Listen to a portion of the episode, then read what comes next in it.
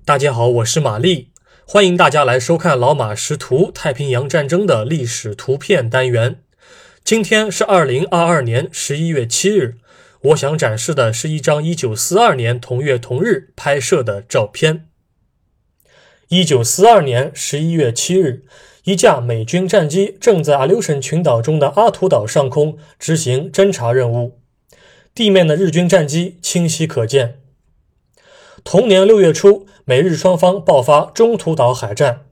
尽管日本海军丢掉了四艘航空母舰，但该战并不是太平洋战场的战略转折点。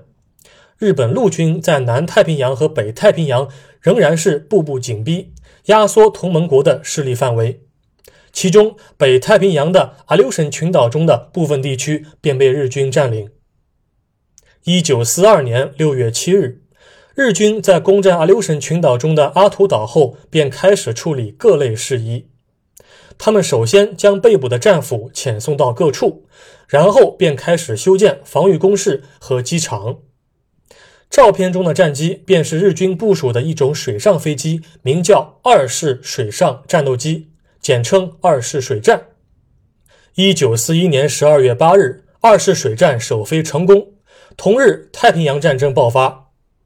一九四二年七月六日，该型战机正式被定型为二式水上战斗机。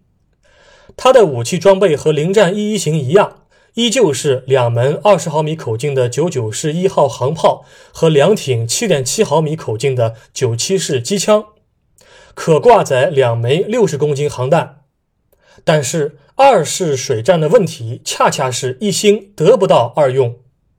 首先，它作为水上侦察机，就必须要具备以下三大要素：机身和航电设备防水，拆除起落架和尾钩，装上浮筒供水上起降，浮筒中加装额外燃油，维持一定的续航力和滞空时间。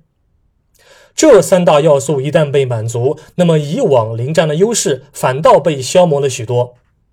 改造过后的二式水战空重增加。浮筒上天后，使机身更加臃肿，空气阻力也相应的变大了。而如果要把它当成一种纯战斗机来使用的话，夺取制空权的话，那么它的机动性、火力和空速，相较于同时代的盟军战机来讲，又没有任何的优势。假使日军要成规模的使用这类战机，那么还不如使用可以上舰的零战。照片中的四架二式水战位于阿图岛东北方的霍尔茨湾，该处也是美国陆军在一九四三年五月十一日反攻阿留申群岛的抢滩地点之一。可以看到，四架二式水战朝向不一，中间两架还叠在一起，它们都被摆放在寒冷多时的浅滩上，并没有停在浅水中。照片除了这四架战机外，也没有可以辨识的基础设施。